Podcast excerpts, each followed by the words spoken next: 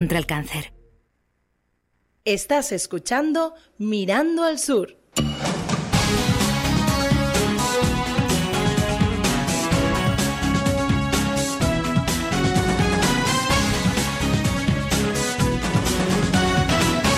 Mirando al Sur.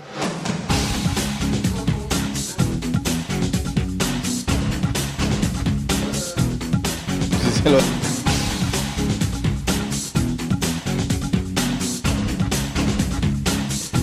Diecisiete son los minutos que pasan de las 10 de la mañana, tiempo del análisis, tiempo del alegue, tiempo de la tertulia y hoy con los habituales de los miércoles, con nuestros ilustrados, con estos eh, tertulianos que donde ponen el ojo, ponen la palabra. En fin, que ellos llevan el don de, de- del conocimiento para todos lados. O eso es lo que creen en ellos. Porque a lo mejor nuestros oyentes piensan diferente. Que si piensan diferente a nuestros tertulianos, pues oiga, utilicen las redes sociales, mándenos un, un WhatsApp al, al que tenemos aquí eh, habilitado en, en esta casa. En fin, se los presento. José Ángel García. Buenos días, José. Buenos días ¿Qué a todos y a todas. ¿Bien? Sí, ya. ¿Con fresco? Sí, anoche en Re- arriba había 17 grados. Regresó el fresco, ¿no? Sí, regresó el fresco y no además regresado ha sido la abriendo, lluvia. abriendo las ventanas. Para que se, se refresque la casa. Exactamente. Aprovechar estos tiempos porque... Ah, y a ver si así evito tanto hielo para combatir el frío En el agua. en el agua. Alfredo Goñi, buenos días, Alfredo. Buenos días, Javier, y buenos días a los contertulios. Tú también ya con más frescor. Sí, eh, por la noche parece que hace un poquito más de fresco, pero de día sigue estando calentito. O sea que hay que esperar a altas horas de la noche para que el tiempito vaya refrescando la casa. Ujú. Eh, ¿Ustedes se están echando ya alguna sábana, bueno, alguna sábana no, eh, algún, alguna mantita por encima? Mm, ¿Ya viendo cómo está esto tornándose o todavía no? Eh, No, yo no, yo todavía no, todavía estoy con una sabanita nada más. Lo que pasa es que sí es cierto que anoche A ver, eh, tú normal que te eches una sábana porque tú de, duermes sin, sin de pijama. madrugada, de madrugada se notaba el, el bajón de temperatura, porque fue muy brusco el, el bajón. Por, por el día no estaba en 20 28, 29, es decir, y de repente se fue el sol y empezó a bajar y se notó eh, la diferencia térmica que fueron 11 grados, 12 grados, es decir, O sea, que tú en tu casa casi comiendo castaña. pues no importaba comerme un escaldón. Vaya. Eh, Alfredo, en tu caso, ¿ya también utilizando alguna manta o no? Yo generalmente duermo en pijama sobre la cama. Casi todo el año, ¿eh? Casi todo el año. Excepto los días Es muy raro, es muy raro que yo me eche una manta por encima o, o que abra la cama. Y yo no sé si Damián, Damián Martín, buenos días, ¿te has echado tú alguna manta ya con, con eh, una vez que has refrescado o tampoco? Buenos días, chicos. Buenos días. Hola. Eh, y oyen algo de ruido de fondo, es que estoy aquí en la cochera y la verdad que se oye. Se oye, No te preocupes, eso significa que estás trabajando. Sí, efectivamente. Eh, y, pues sí, yo me he tapado un poco. Es verdad que sigo durmiendo eh, con el ventilador y en determinadas horas con el aire acondicionado, pero sí, la verdad que se nota bastante que ha refrescado. Espérate, estuve el fin de semana en Narico y, eh, bueno, Narico un calor in- en la zona medianía insoportable, ¿no? Dami- Tanto el sabor como el domingo. Espera, Damián, tú dices que has utilizado tanto el aire acondicionado con el, como el ventilador al mismo tiempo. Sí, sí, pero yo- a mí me van a matar los consumidores me matan porque eh, eh, yo yo eh, pongo el aire acondicionado, te- tengo en el comedor tengo uno uno de, de- de techo, digamos, y en el y ahora que en la habitación tengo uno de suelo, de esto de portátil.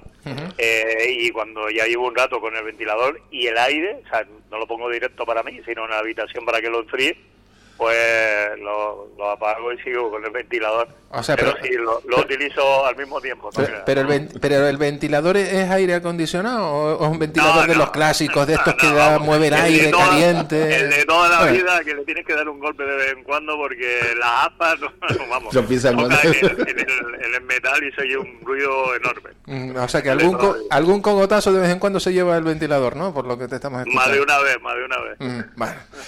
Bueno, entremos en, materia, dejemos el tiempo a ver si nos llega la lluvia y podemos entonces ya disfrutar de un escaldón. ¿Qué ganas de comer un escaldón? Eh, comerse unas castañas, de unas castañas asadas. Eh, ¿Qué gana? Pero todavía el tiempo la verdad que no, no invita eh, ni una cosa ni, ni para la otra. Bueno, yo no sé por dónde empezar porque tenemos tantos asuntos por, por medio. Uno de ellos, vamos a empezar por, por, por último que hemos conocido. Mm, a Fernando Clavijo empieza a tener ya eh, problemas en su gobierno. Fernando Miñarros ha presentado su, su dimisión. eh, en este caso en la dirección, en una de las direcciones generales que, que- que hay en, en educación. Mm, crisis en el gobierno de, Clavijo, mm, podríamos decir, o, esto todavía es muy fácil, o sea, todavía no se puede determinar si hay crisis o no hay crisis y hay que esperar a ver lo que dicen, qué argumentos son los que, me dan eh, los, los jefes de gobierno, por decirlo de, alguna manera. Vamos a ver, viniendo en el coche, hay una entrevista, no sé en qué emisora, eh, porque no sé en qué emisora tenía Alfredo en el coche, eh, entrevistaban al ex director general de infraestructura educativa. Él lo que plantea es que no tiene jefe de ser- servicio, no tiene jefe de gestión económica, no tiene jefe de no, tiene jefe de no, es decir, la estructura en esa área que el consejero es del PP, recuerdo, eh, no se ha desarrollado lo suficiente para él poder realizar su gestión y es por eso que ha presentado su dimisión. Si eso supone una crisis de gobierno, el tiempo lo dirá. En principio no parece que Casimiro mm, vaya a hacer, eh, con lo que está consiguiendo, vaya a hacer un, un movimiento excesivo, pero vamos, en principio parece que es solamente eso. Alfredo. Sí, parece ser en infraestructura educativa. En infraestructura educativa es la que mantiene los centros, hace centros nuevos y tiene un serio problema eh, esta- eh, las competencias que tenía. Y él dice que no lo han dejado hacer en el poco tiempo que lleva lo que él quería hacer y que por eso se va. En fin, tendría que aclarar cuáles son los problemas reales porque puede ser ya los ha dicho. falta de Sí, presupuesto, Sí, sí, lo, lo dijo yo. falta de presupuesto, falta de, de No, sí, pero tú sabes lo que por, por no tener los técnicos que él dice, no creo que fuera. El problema tiene que ser por falta de presupuesto o porque O sea, ¿tú crees que subyace algo más? hay algo más. De, de fondo tiene que haber algo más, porque él quería solucionar, por lo visto, una serie de problemas que no los puede solucionar. Y entonces dice que prefiere quedarse en su casa. Eh, Damián, ¿lo ves de la misma manera? ¿Tú tienes otro punto de vista? Yo creo, bueno, yo por un lado no creo que, que exista una crisis. Es verdad que lleva un poco, ¿no? ¿cuánto llevan? 100 días, no creo que llegue a 100 días, ¿no? Por, por ahí, por ahí. Casi. Sí, por ahí, sí, lleva porque 100 el- días. es decir, ca- cada uno tiene que organizar su área, es decir, te tienes que acoplar, organizar tu área y, y lo- y luego estructurarla. Si no la has estructurado, vamos, eh, poco tiempo tienes, es decir, tienes que tener más tiempo para tener eh, ese, esa capacidad de desarrollo. Eh, por falta de dinero, como dice Alfredo, creo que no, porque los presupuestos eh, ya no queda nada, ¿sabes? Ahora finales de año ya se cierra al principio y ya están los nuevos presupuestos ejecutados y se va a incorporar partida a las diferentes áreas. Depende un poco de, de- ese mismo, de, de la fuerza del político que tenga para desarrollar su área, que es lo que estamos hablando antes. Eh, que es muy llamativo que en tan poco tiempo eh, haya presentado su dimisión. Pues sí, la verdad que sí. Pero creo que, que, vamos, que tendría que haber, desde mi punto de vista siempre, tendría que haber eh, reorganizado el área, eh, buscar las fuentes necesarias para poder desarrollarla y luego, pues no sé, eh, más adelante decir, pues mira, pues esta capacidad, no, yo no puedo en, en esta en mi área desarrollar lo que yo quiero y dimito, pero bueno, yo creo que fue muy... em, premeditado, muy, muy, ¿sabes? Tenía que haber dejado pasar mucho más tiempo. Bueno, vamos a ver qué pasa de todas maneras. Es que en, en, en estos casos hay que tener también un poquito de mano izquierda. Mano izquierda quiere decir ¿Pero quién? dialogante y ¿Pero quién- demás. ¿pero quién, debería mejor- ¿Pero quién debería tener mano izquierda? lo- todo, todos ellos. Porque a la hora de la verdad da la sensación de que tuvo algún enfrentamiento con alguien y que se cerraron en banda las dos partes y al final una banda pues fue la, la más floja la que se va. Pues a ver, a ver lo que ocurre. Ahora, ¿qué hubo en medio? No lo sé. A ver si nos enteramos de lo que ocurrió en el Eso, medio. Si es que ocurrió algo. es Vale. interesante. A ver, a ver lo Porque que... es que tenemos un problema gravísimo. Uno es- solo, si tuviéramos uno solo, Bueno, Alfredo, ese- estaría. estamos hablando de ese problema de enseñanza. Tenemos un déficit de unas aulas en condiciones para dar clase. Tenemos aulas que están viejísimas, tenemos centros que están en mal estado. Todo eso cuesta un pastón. Y no sé hasta dónde eh, hubo algo aquí en medio. Porque tú te vas a los centros de, de- de cualquier sitio y generalmente están utilizando aulas, laboratorios y todo eso para como aula. Y falta de condiciones para estar. Es más, tenemos el caso de, la- de, lo- de las escuelas, como digo yo, de cacharro de guasa. Esas ya no están. Ya no están. Pero resulta que tenían aire acondicionado, cosa curiosa. Sí. Y las nuevas no. Y las nuevas con todo, con todo la parafernalia de que ahora tenemos aulas nuevas, ahora tienen más calor que antes. Cuando tenía las escuelas de cacharro que funcionaban y la- eh, las reparaba el eh, gobierno de Canarias reparaba los aires acondicionados de esas escuelitas de cacharro. O sea que calores no tenían. Ahora puede ser que tengan más calores cuando venga una ola de calor que cuando estaban en las escuelas de cacharro. En fin, ahí queda eso. Bueno, cambiamos de... de Hay que promover que todos, que todos los edificios públicos tengan placas solares. Eso hay que promoverlo. Y tener un inversor para que todos los aires acondicionados funcionen con las placas solares. Porque resulta que los días de calor hay sol y las placas solares producen electricidad. Por lo tanto, los aires acondicionados, con un gasto, por supuesto, serían algo bueno para las escuelas, porque no hay que comprar baterías, porque por la noche no funcionan esos aires acondicionados, sino que solamente funcionan de día. Por lo tanto, no hay que tener reservas, reservas con baterías, que es lo más costoso para esos casos. En fin, Pero mira, Alfredo, hacerte un inciso, yo voy más en la otra línea en la que tú ibas antes de eh, reformar o adecuar o hacer colegios nuevos. Imagínate, en la zona de Arico, por ejemplo, los colegios son del 60 o del 70, 1970. en todos ¿De qué lados, en todos ¿De qué lados también. Hoy en día estamos en el 2023, ¿sabes? Es que está- este, eh, una carencia eh, en, en, mate- en el material, en la estructura de- del, del mismo colegio, que da pena. Y tú con cuatro obras RAN y con una ayuda que te va a prestar el gobierno de Canarias, no lo vas a condicionar, independientemente de que tengan o no tengan aire acondicionado, que, que muchos de ellos ni los tienen. Pero es que tienen carencias, vamos, desde la infraestructura, como decía antes, del mismo colegio, hasta el material y muchas cosas más. Y no se puede eh, adecuar con las pequeñas obras RAN que hace el- eh, los ayuntamientos y con el dinero que le puede filtrar de una, de una manera u otra educación del Cabildo gobierno de Canarias.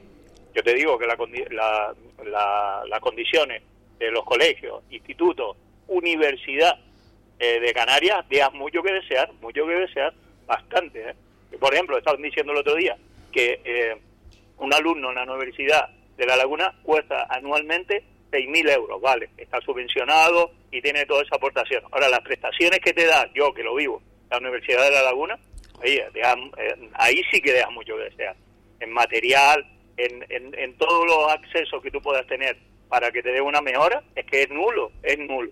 Entonces, yo creo que habrá que, que hacer un planteamiento eh, estructural en, en todos los colegios de, de Canarias y a partir de ahí eh, poner un punto y seguido, porque como están hoy en día es que no, no ve un municipio que tenga, muy pocos, ¿eh? que tengan los colegios, institutos, universidad, bueno, en este caso la que tenemos, eh, acondicionada para, para poder desarrollar sus estudios. Y, para lo que viene, Damián. Que, hay, si hay un cambio climático, vamos a tener calores a cada momento. En fin, eh, dejemos la educación a un, a un lado. Vamos a tratar también otros aspectos. Vamos a ver lo que ocurre con Fernando Miñarro, si al final, si solamente hay esto o hay algo más. Ya el tiempo eh, lo, dirá. Eh, visita de Fernando Grande Marlasca a nuestro archipiélago para tratar el tema de la inmigración con Fernando Clavijo. Al final, el ministro Marlasca, el ministro Grande Marlasca, ha dicho que en Canarias tenemos todos los recursos suficientes, que tenemos músculo, que no ve problema, que va a enviar eh, un avión, va a destinar un, avión aquí a Canarias para esa vigilancia, otro, otro a Senegal. Otro a Senegal, y son varias cuestiones. Por un lado, España se cree que Senegal eh, es una colonia, también es su país, para mandar a un, a un, a un avión de la Guardia Civil. Y la Guardia Civil también está en Senegal, ¿eh? Espera, espera, espera, espera, ¿dónde quiero llegar? Ese avión en esas, en esas patrullajes que, que tenga que, llevar a cabo, cuando ve una patera, el piloto ¿qué va a hacer? ¿Va a sacar la cabeza fuera del avión? ¿Le va a decir a los de la patera o los del cayuco balsa neumática? No, no, no pueden ir hacia España, no pueden ir hacia Canarias, tienen que regresar. No, coger la metralleta. Javier. Y después hemos escuchado hoy, bueno, en el día de ayer, al otro ministro, a Escriba, desdiciendo o quitándole los argumentos a Grande Marlasca. Porque este hombre, el de, el de, el de migración, ha declarado la emergencia migratoria en Canarias. O sea, ese músculo que tanto alardeaba Grande Marlasca en su visita aquí a Canarias y que le decía tanto a Fernando Clavijo, pues está fofo, está desgastado y también vemos que a lo mejor en el gobierno de España se están convirtiendo, a falta de ese mando único, en un gobierno, en un reino de taifa. Esa es la sensación que, que por lo menos a mí me traslada, yo no sé ustedes. Alfredo, ¿qué tantas ganas de hablar tiene?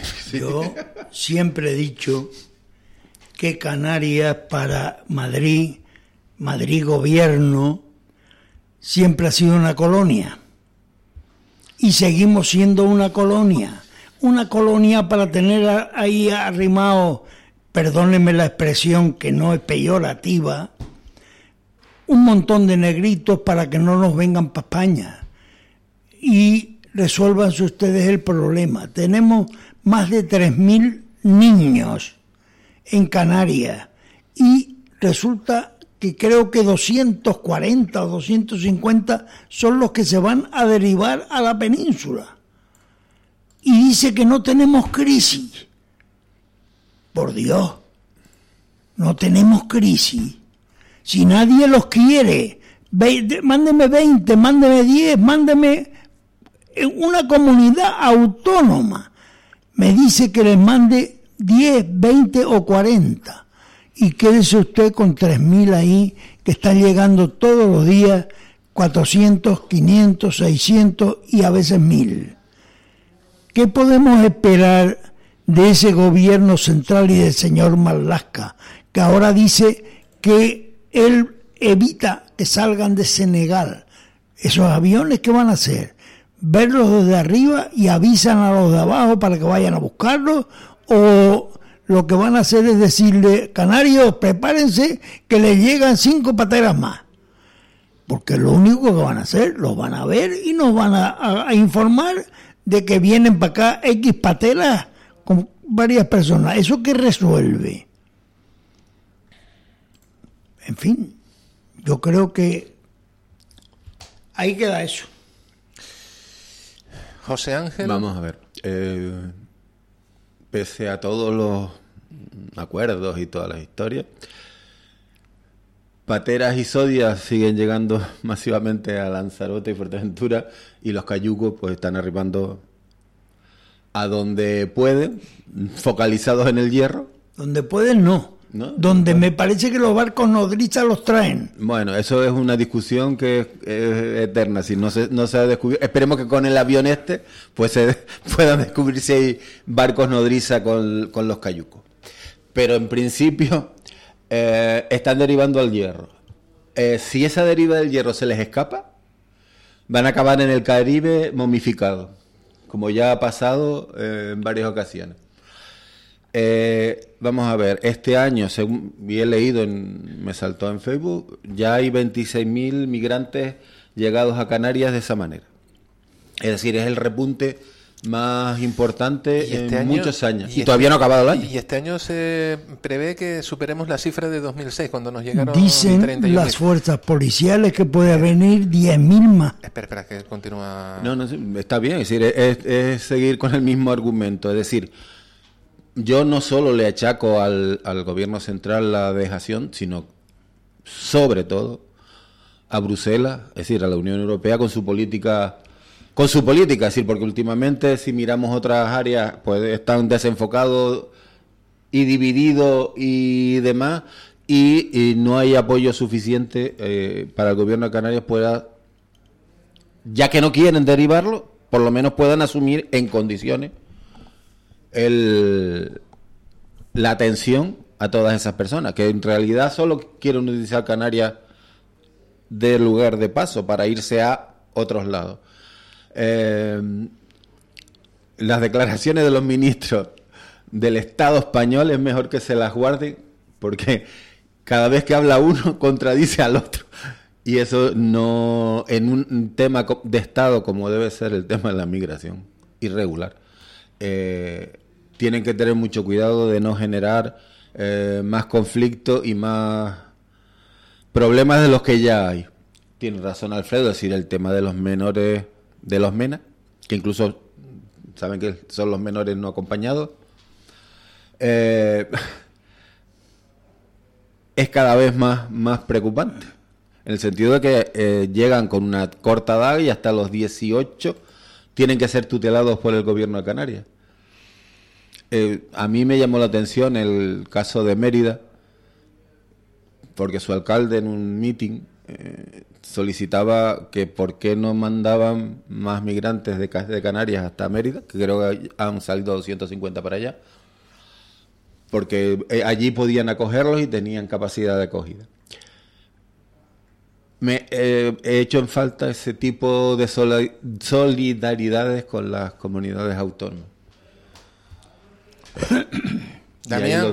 Damián, ¿tú opinas Ahora, igual, tú opinas igual que Alfredo y José Ángel? ¿Cuál es tu punto de vista?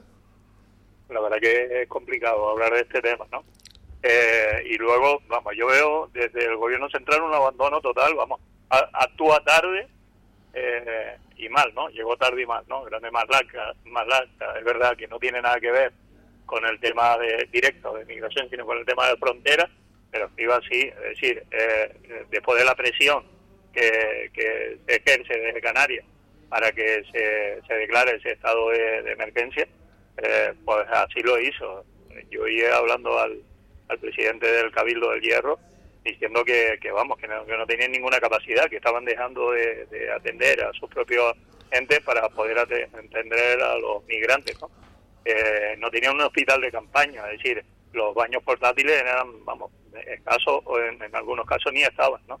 Una situación complicada y luego, el- el- como, como decían, ¿no? Porque eh, eh, hacen de- declaraciones tanto los ministros como el personal directo, como el- el delegado de Curroa, que decía que no por tener mucho personal allí se iban a atender mejor, y luego el presidente de Canarias, Cabildo, eh, diciendo que vamos que necesitaban personal para la situación tan tan grave que se creaba. De hecho, habla hoy el, un representante de la Policía Nacional cuando Grande Marlaska dice que, que tenían han, han derivado eh, personal de- del Cuerpo Nacional de Policía y, y- no es así. Hay 20, 20 eh, policías en el- de la Policía Nacional en el hierro, ¿sabes?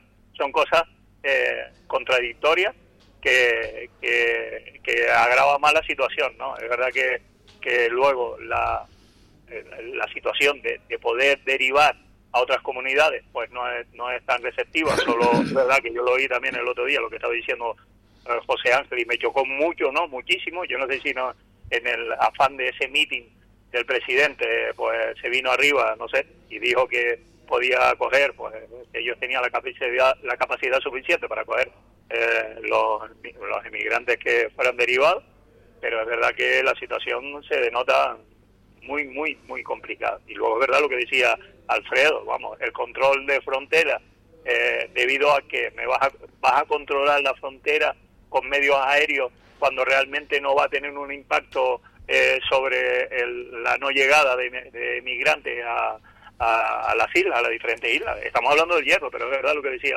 José Ángel, Fuerteventura, Lanzarote, y luego mucha gente que entra, muchos migrantes que entran por directamente en vuelo, ¿no? En avión, que eso tampoco son incontrolables, ¿no?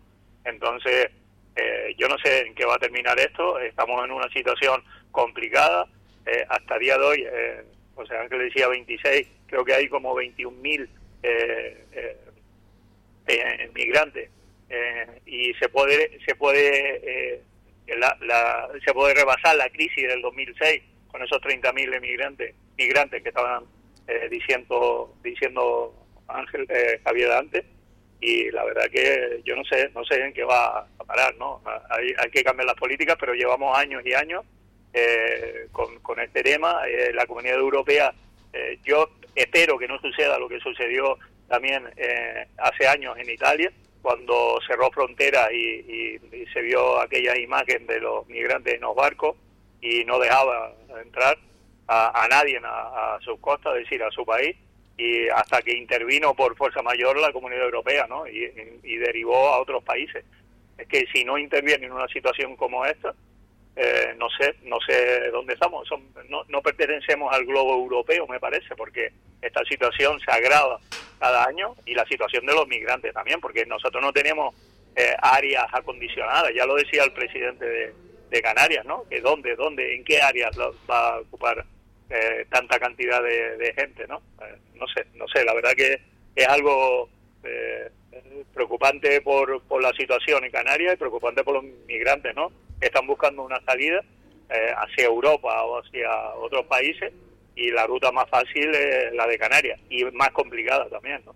Bueno, yo espero que, que se desarrollen políticas adecuadas que no a día de hoy eh, pocas y inexistentes. Alfredo. Bien, yo hago una, una propuesta ilusa ¿por qué no cogemos y lleva, cogemos aviones, los plantamos en la península y los ponemos en el Pirineo. Y que pasen el Pirineo para arriba para que no sea alcalde que lo hizo en su momento ¿eh? ya ya pero pero resulta que ponerlos en el Pirineo de forma que no sea un problema nuestro nada más sino que también sea de Europa por ejemplo. Segundo 3.000 euros cuesta cada mina y resulta que tenemos 3.000 menas. Eso cuesta 9 millones de pesetas diarios, de euros diarios. Multiplicado por 30 son 27 millones de euros al mes. Eso solo son los menas, porque resulta que en este año dice que han venido cerca de 30.000 migrantes. ¿Quién los alimenta? ¿Quién les da mantas? ¿Quién, los, quién les da cobillo? Pero a subir a, a subir Alfredo, hacerte también un tú a subir al estado de, emergencia migrante en Canarias, la situación cambia totalmente, ¿no? Porque todo el apoyo de material y, demás eh, depende ya del gobierno central. Cuidado que el gobierno central nos manda 8 o 10 millones y ustedes arréglenselas es lo que está mandando. Y lo demás, ¿quién lo pone? Tú y yo que, cotizamos aquí y ponemos las perritas para que ellos puedan comer. Y yo no digo que, que no hay que darles de comer, por Dios. Hay que darles de comer. Pero bueno, oye, si tenemos unos gastos encima, y voy a decir una palabra fea, encima cornudos que no se más aperreados. Porque es que encima que nos vienen eh, eh, todos los migrantes, pues por lo menos que nos costeen los gastos que tenemos. No, el, gobierno de Canarias tiene que coger y poner un dinero. Yo antes te oí que por avión venían un mo- montón de ilegales. La pregunta es, ¿se expulsa a los ilegales que vienen en, la en- en avión de vacaciones y luego se quedan aquí? Porque mira tú, de cada tres puestos de trabajo, y eso lo vi hoy en los medios, de cada tres puestos de trabajo creados en Canarias, dos son para extranjeros, solo uno para canarios. De cada tres puestos, dos para extranjeros, uno para canarios. Así nos va en Canarias. Tenemos un problema inmenso. Y cuando vengamos a ver, ¿qué le importa por lo visto a estos cuatro de Madrid, gobernantes? Pues que Canarias se inunde de unos señores que mañana pueden traer hasta la independencia de Canarias, fíjate. Porque eso no me extrañaría. ¿Algo que apuntar, José? Ah, Bueno, bueno, dejando de lado lo de independencia canaria eh, y em- empezando por lo último de Alfredo, eh, que, el mercado laboral en Canarias, eh, de cada tres, dos sean extranjeros, no es nada extraño en islas como Lanzarote y Fuerteventura y las zonas sures de Gran Canaria y Tenerife. Los datos parece que eran Canarias. Sí, pero tú sabes que eso esconde eh, diferencias muy importantes. Una, porque eh, el mercado laboral canario es sesgado y tú sabes que el sector servicio es el principal y que ahora mismo hay una pelea entre todos los sectores por hacerse con trabajadores más o menos cualificados y están ofreciendo sueldos eh, intentando engatusar a trabajadores para que eh, entren en el en determinadas empresas. Y eso lleva a que eh, si no tienes trabajadores suficientes pues tengas que contratar a quien se ofrece.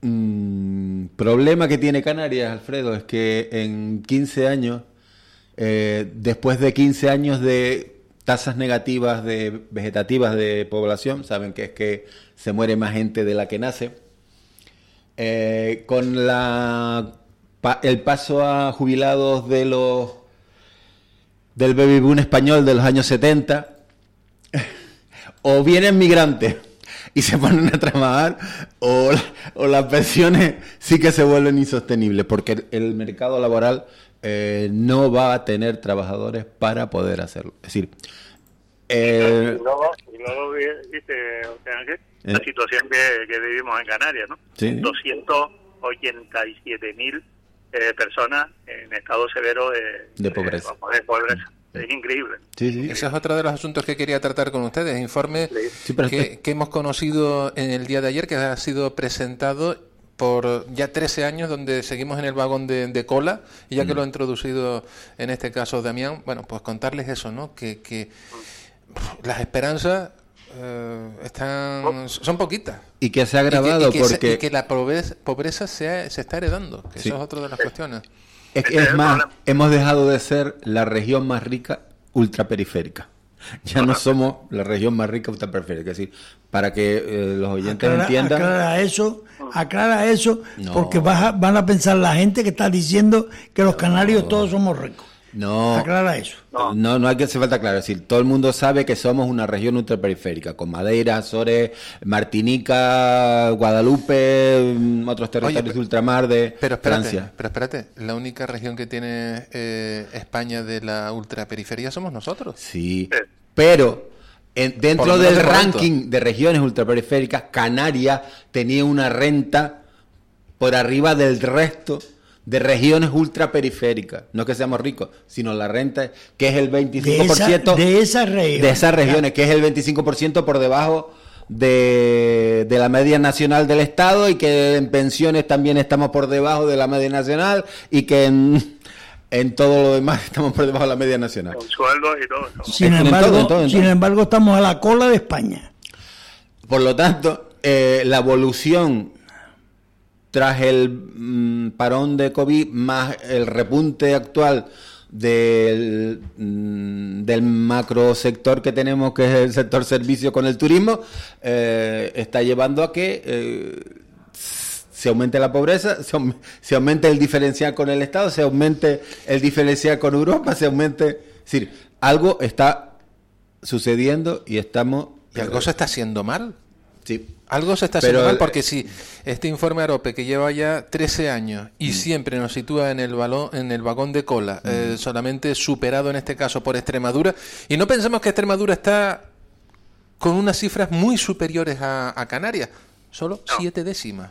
O sea que nosotros tenemos eh, un índice de pobreza de un 36,2% de pobreza en el archipiélago y Extremadura tiene un 36,9%.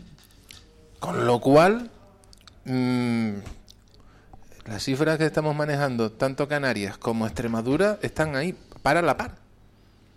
Es que son, vamos, Canarias está al, al vagón de, de la cola, junto con Extremadura.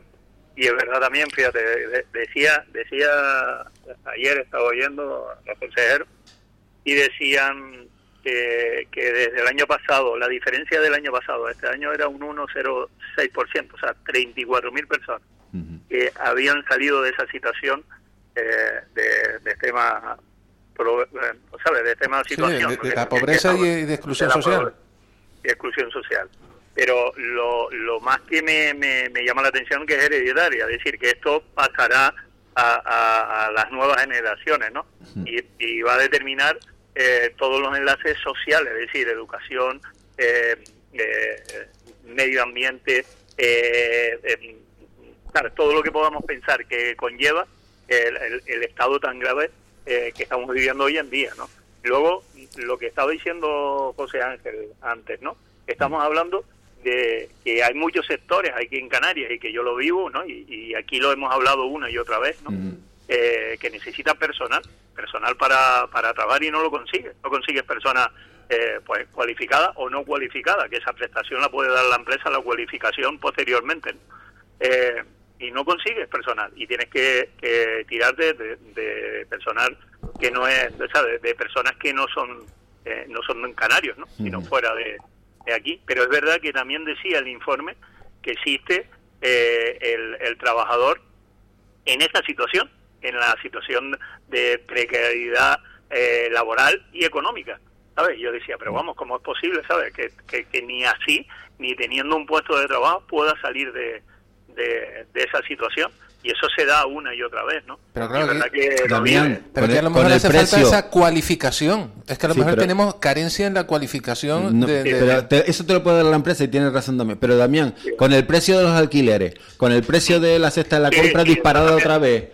Y. Alfredo, me- espérate, que me faltó un, un detallito. Es decir, la mayoría de empleos extranjeros son autónomos. Es decir, eh, Totalmente. no son... que que la empresa lo emplea. exactamente, son autónomos. Que se La subcontratan. ok, mayoría de los, de los eh, empleos de extranjeros no son autónomos. Sí son, Alfredo. sí No. son, sí son, sí son. No, Pues yo- no, no. pues yo- pues- El dato, bueno, ya...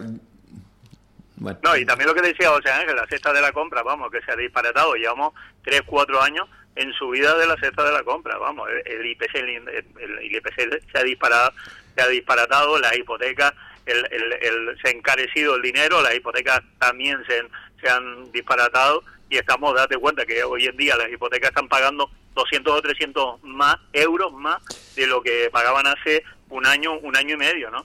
Eh, es insostenible. Y luego los alquileres, vamos, los alquileres, eh, es verdad que en, en zonas tensionadas, que hay bastantes zonas tensionadas, eh, y sobre todo la zona de trabajo que o cercanía, es decir, la, la zona que está cerca a esos puestos de trabajo, eh, ¿sabes? Eh, eh, no puedes ni alquilar, porque primero que no consigue y luego que eh, tienes que pagar unos alquileres excesivos. Y otra cosa que no se dice, los bancos están cerrando las puertas tanto a las empresas como a, a, a Particulares, personas, ¿no? a ¿no? las familias.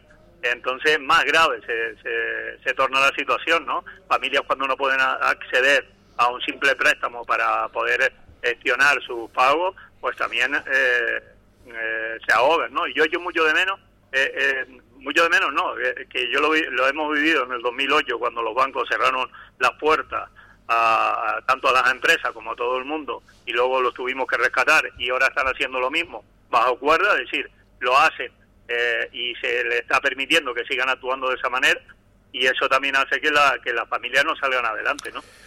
Eh, la verdad que, que solo se, tenemos que pasear por la zona de Rambla de Santa Cruz el otro día.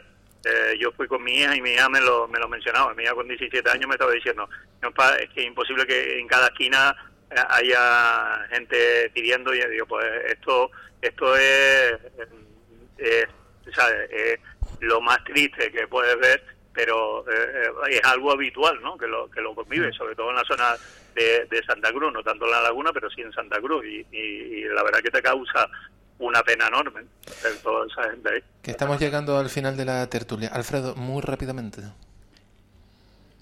En una palabra, conclusión, cada día sube más el costo de la vida y los sueldos no suben en consecuencia. Por lo tanto, si la vida sube un 8 y los sueldos un 3, cada año somos más pobres, cada año más pobreza y sueldos mileuristas que abundan. Otra cosa que pregunta, ¿los empresarios tienen margen en su, en su negocio para subir los sueldos? Tú ten en cuenta que hoy la construcción dice que el 80, 90% son mayores de 50 años y ya la juventud no quiere trabajar en la construcción cuando en otro tiempo la juventud Pero dejaba de estudiar para ir a la Pero es que construcción. tampoco hay perfiles, eh, porque el sector de la construcción está buscándolo, buscando a gente que quiera trabajar, pero no los encuentra. Y restauración, y de todo. En, en En muchos de sectores. Bueno, que llegamos llegamos al final de, de la tertulia. Les cuento una curiosidad. Eh, ¿ustedes, ¿Ustedes saben cuál es el idioma oficial? Ya el otro día estamos hablando de idiomas oficiales. ¿Saben cuál es el idioma oficial de, de Estados Unidos? El catalán. Sabía que lo iba a el decir. inglés, el inglés americano que mal, el, el inglés americano este El catalán americano. El, ¿no? eh, eh, el Spanglish o el inglés que, que habla, con un inglés, habla, eh, eh, habla con un inglés con alguien de Estados Unidos y hablan el mismo idioma y, y no se entiende. Es como, no sé, hablar con, con, un, con un gomero silbando, me refiero. Porque vamos, es más grueso el idioma. Pues yo les puedo decir que en Estados Unidos no hay idioma oficial. Cada estado. Cada estado lo, lo dicta y eso sí, muchos han puesto el, el inglés, eh, más de 30 estados utilizan el inglés como El inglés americano. El inglés americano. eso que ya hablan ellos así tan raro que entenderlo les, les cuesta. Nos cuesta, mejor dicho. Eh, pero el segundo idioma más hablado viene siendo el, el español. Que ha, de- que ha desplazado al francés. Eh, eh, está por ahí el, el castellano, a ver si puedo. Pues se me fue aquí la página donde estaba yo leyendo esto. Bueno, y, y después vienen otros otros otros idiomas eh, que son más secundarios. Incluso en tercer lugar está el chino. El chino. O sea, Bueno, el- inglés, el español, mandarín. chino. El mandarín. Y le sigue el tagalo. Ustedes saben. Eso en Filipinas, ¿no? Efectivamente. Hay ver cómo está José Ángel puesto de los idiomas que se hablan por ahí fuera, ¿eh? José Ángel está aprendiendo también ya el catalán, eh, haciendo un curso a distancia. Bueno, iba a decir una burrada, la, emi- pero... la emigración es la que ha dado, ha dado precisamente esos idiomas. ¿Qué nos marchamos? Eh, ¿Ibas a apuntar algo en catalán, José? Y aquí, Iba a preguntarlo en tágalo. y aquí, aquí no te extrañe que el senegalés y el marroquí se hablen pronto. Mira, o sea, creo que están buscando eh, traductores. No, iba, iba, vamos a ver, saben que en, la- en las grandes cruceros, compañías de cruceros, sobre todo los, americ- los americanos, el 85% del personal que atiende y que está en máquina y en empleo subalterno es filipino. Hablan entre ellos en tagalés. tágalo. Ujú, Bueno, pues ahí, ahí- ahí queda. Habrá que aprender algún que otro idioma para estar más, más al día. Nos vamos a ir a La Gomera a aprender silbo. Ese es más fácil, fíjate. No, ahora hay una cátedra en la laguna, ¿no? Sí, de sí, también, Gomero. eso, y lo tenemos aquí, lo tenemos cerquita. Damián, hasta la hora que te toque ponerte el pijama, ¿qué te queda por hacer? nada, eh, tengo que desplazar un camión, llevar un camión a Santa Cruz, eh, pues nada, dejarlo, llevarlo y eh, salir de aquí de la cochera y llevarlo a los aparcamientos de, de- del muelle y dejarlo ahí y ya está. Oye, me Mucho dice, más, me no dice, me, me dice por aquí un oyente, me dice por aquí un oyente eh, de manera irónica que si te han pedido la cochera también para poner a, Migrante. a los migrantes. Uf, no, la verdad que, que no, no, no, la verdad que no. Que te Espacio dice los aparcamientos de la Policía hay, Nacional. eh, Vale.